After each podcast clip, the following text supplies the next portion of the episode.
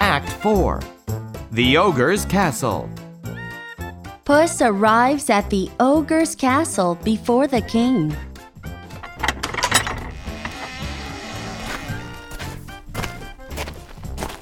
Can you change into anything? Yes, I can. Then, can you change into a lion? Of course.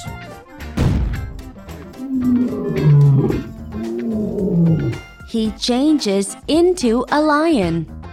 Wow! Then, can you change into a mouse? Of course. Watch me.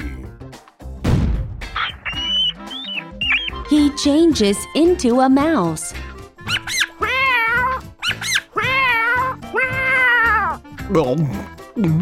Foolish ogre. Now this is my master's castle. Ha ha! The king, the princess, and the Marquis of Carabas come to the castle.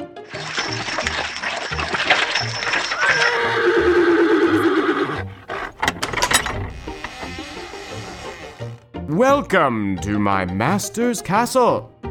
Wonderful. The castle is so great and beautiful. Marquis of Carabas, will you marry the princess? Oh, yes, I will. I like the princess.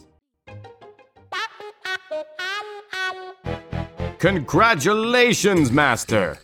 Am I better than a mill or a donkey? Of course, Puss. You are the best.